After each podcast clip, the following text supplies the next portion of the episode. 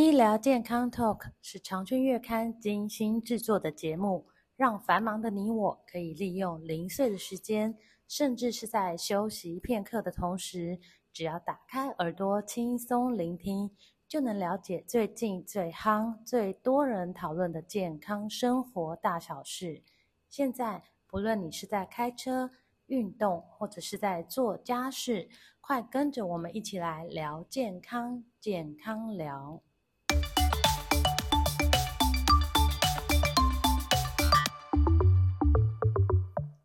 听众朋友们，大家好，今天要来跟大家聊一聊血压。那像现在的低温啊，还有温差过大的时候呢，血管容易收缩，这样子呢就会让血压上升，进而增加中风啊，还有心脏病发作的几率。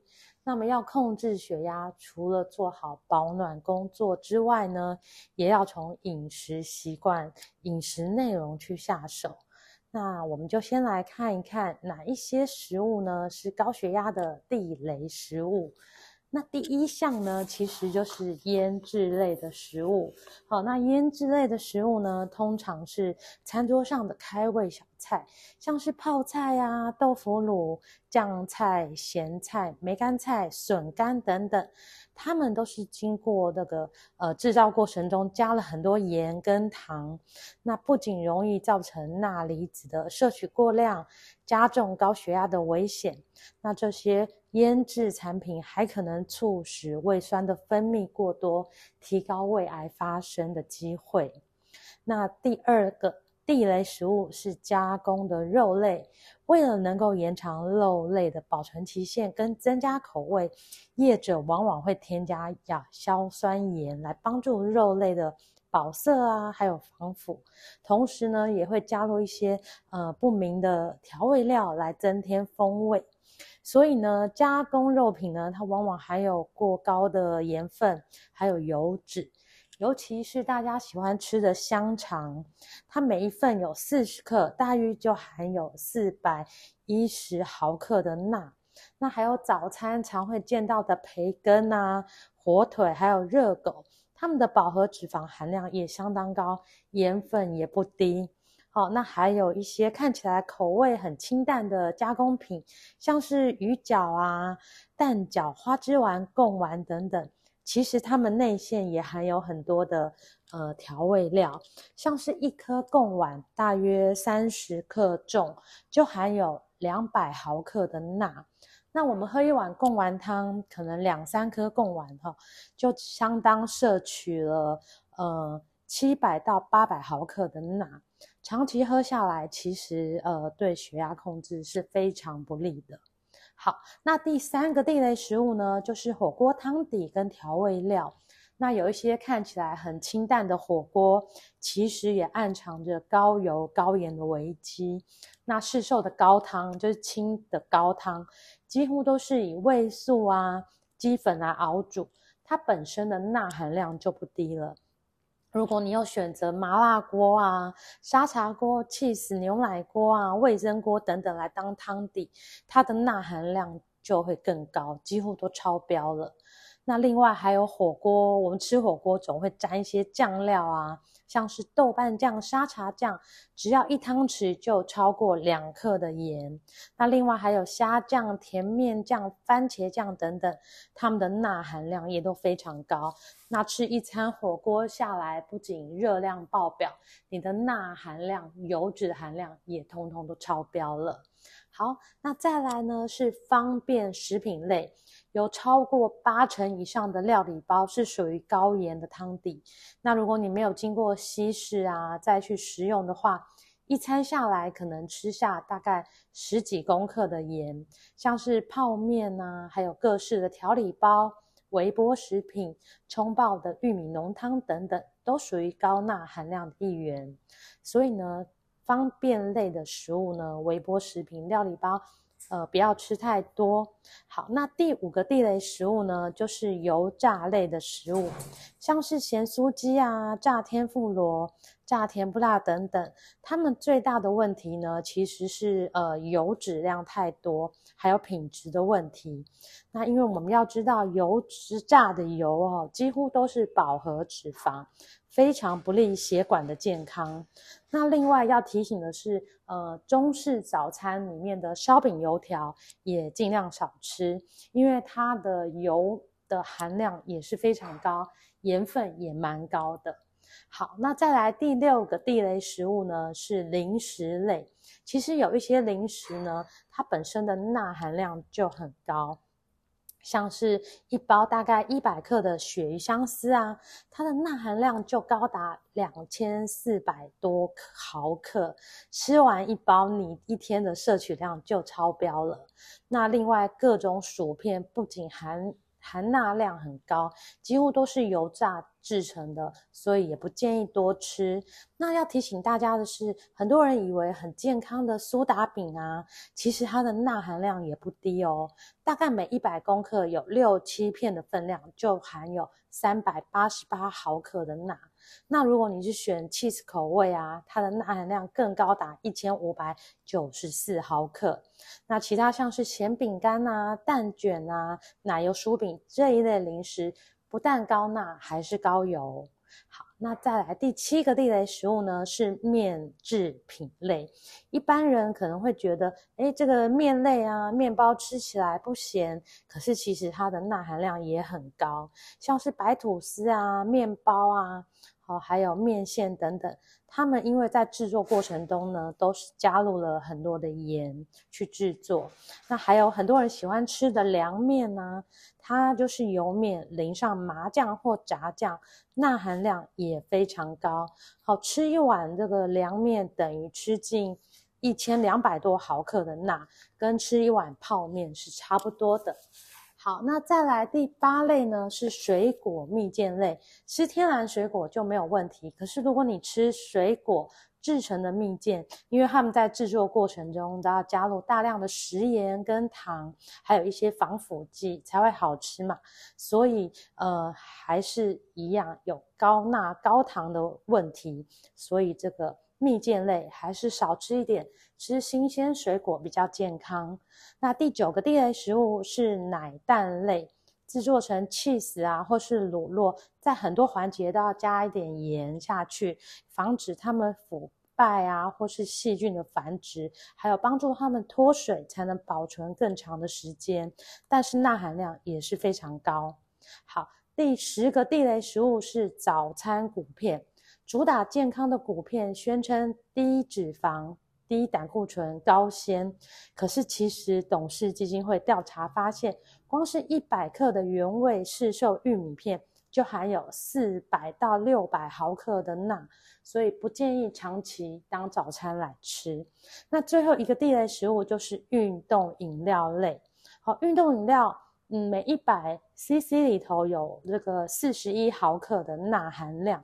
听起来不多，可是你喝了一罐六百 CC 的运动饮料，就喝下两百五十毫克的钠，所以不建议拿来当日常的饮料，除非你有长时间大量流汗，才需要额外的补充。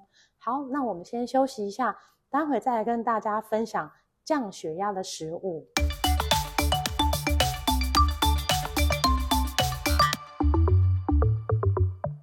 欢迎回来。那我们来看一看降血压的食物有哪一些呢？呃，我们知道要降血压，绝大多数的人自然会联想到少吃盐呐、啊、加工食品还有油脂。那其实呢，借由多吃蔬果、补充膳食纤维、吃好的油，然后摄取钙质等等，以及规律的运动，都能够有效的来降低血压。那降低血压呢，其实有一个饮食方式。就是很好的一个降血压的饮食模式，就叫做得舒饮食。得舒饮食呢，被科学家证实呢，是真的可以有效的降低血压。它的特色在于借由吃大量的蔬果、奶制品、好的油脂等等，以摄取足够的钾离子、镁离子，还有钙质跟膳食纤维。来达到预防心血管疾病的目标。那得舒饮食呢，有五个原则：第一个就是要选择全谷杂粮类，每天的主食呢有三分之二就要吃这些全谷杂粮类，像是糙米饭啊、燕麦、地瓜、芋头、菱角、山药、南瓜等等。第二个原则就是要天天五加五蔬果，也就是每天五份蔬菜，还有五份水果。那蔬菜可以选择绿色、黄色的蔬菜。它的钾离子跟钙离子的含量会比较丰富，而水果呢，建议吃钾含量比较高的，像是香蕉、木瓜、奇异果、橘子等等。但是要有一个提醒呢，就是你血糖控制不太稳定，或是你有糖尿病的人，水果一天只要两份就可以了。第三个呢，是选择低脂乳制品，因为乳制品可以提供身体必要的蛋白质还有钙质，这些都有助于降低血压。不过本身如果你喝牛奶有乳糖不耐啊，或是不喜欢喝的人，你可以喝豆浆，哦，吃豆干，还有豆腐，都可以摄取到足够的蛋白质，还有钙质。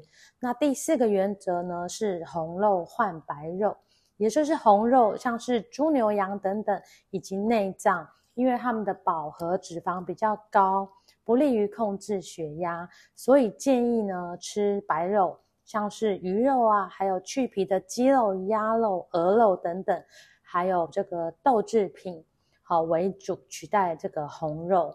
那每周呢，这个蛋不要吃超过三颗，最多吃三颗就好了。第五个原则呢是吃坚果用好油，呃，像是可以多选用橄榄油等植物油来烹调。那每一天呢可以摄取。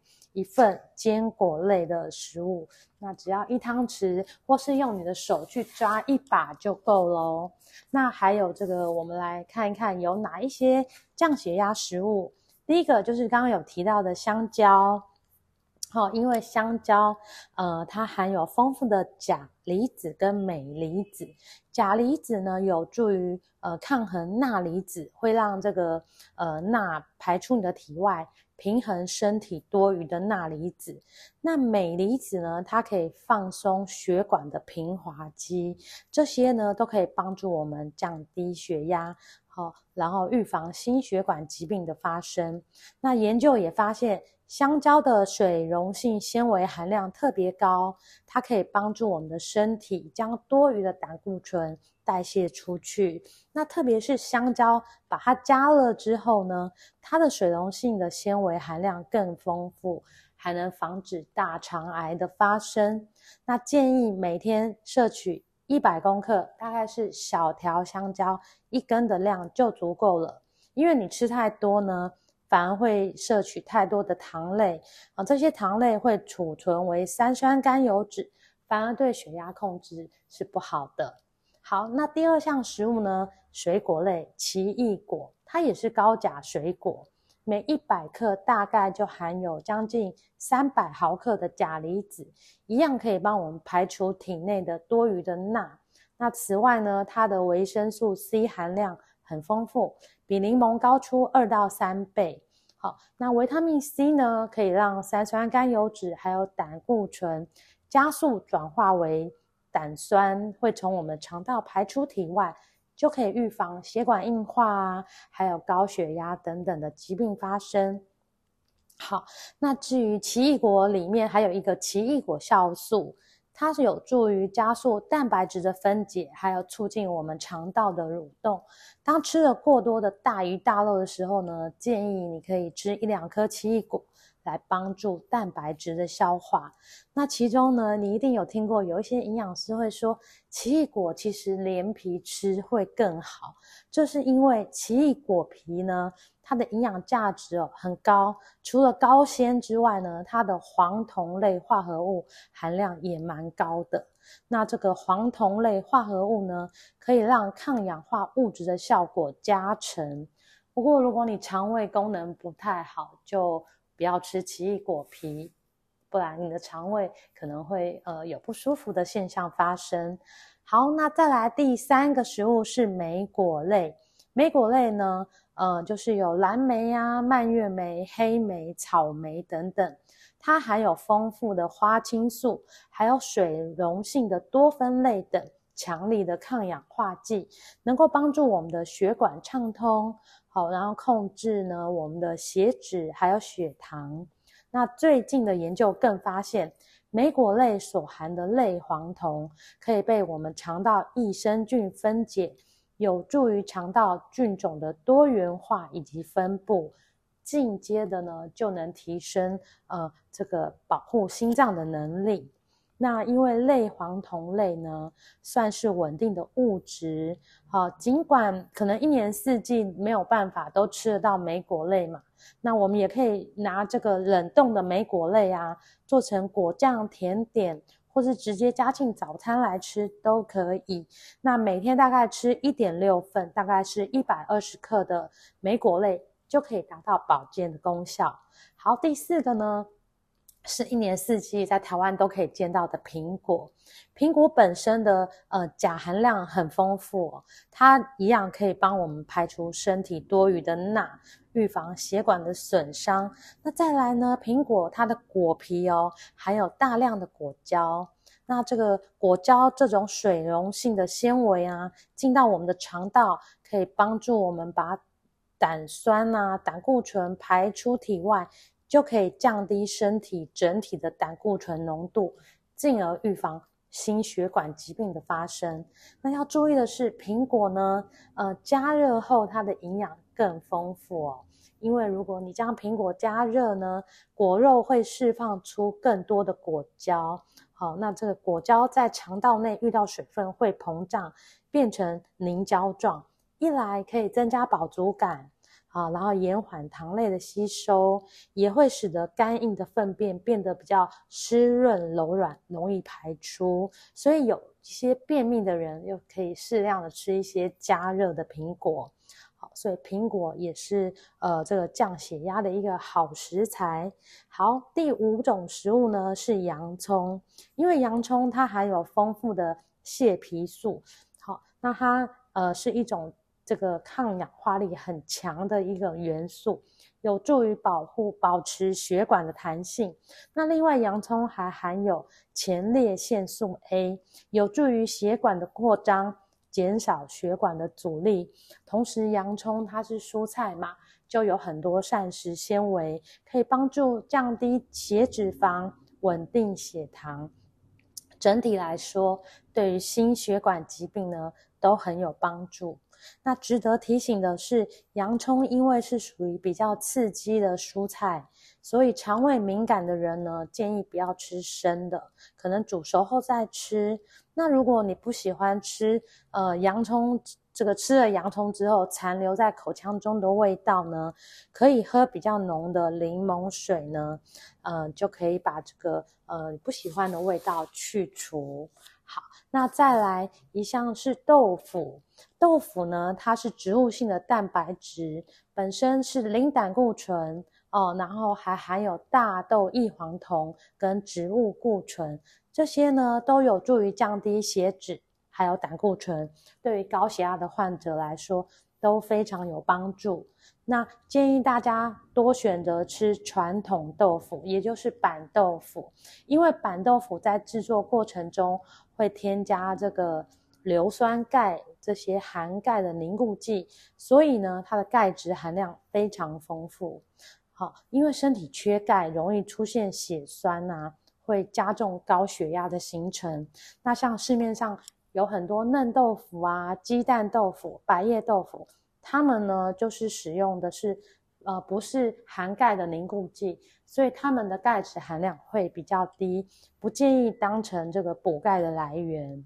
好，第七项食物呢是鲑鱼。好，鲑鱼啊，还有鳕鱼，好，它们是属于深海鱼类，有丰富的 Omega 三脂肪酸，能帮助抗发炎，降低三酸甘油脂，降低血脂，然后保护血管，预防中风。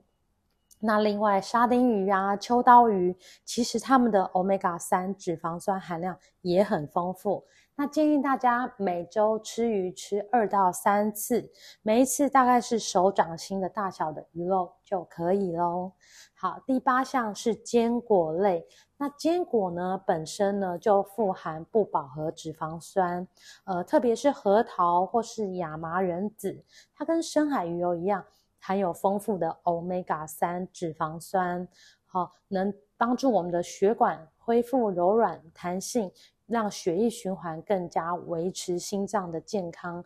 那要注意的是，坚果类它是属于油脂类嘛，所以也不要因为坚果类好吃当成零食，一口接着一口吃，这样子你摄取油脂就会过量了。所以一天只要你的手拿抓起来一把的量，或是一瓶汤匙就可以了。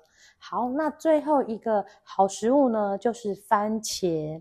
番茄含有丰富的茄红素，它是一种强力的抗氧化物质，不仅可以预防癌症，同时也能保护我们心血管的健康哦。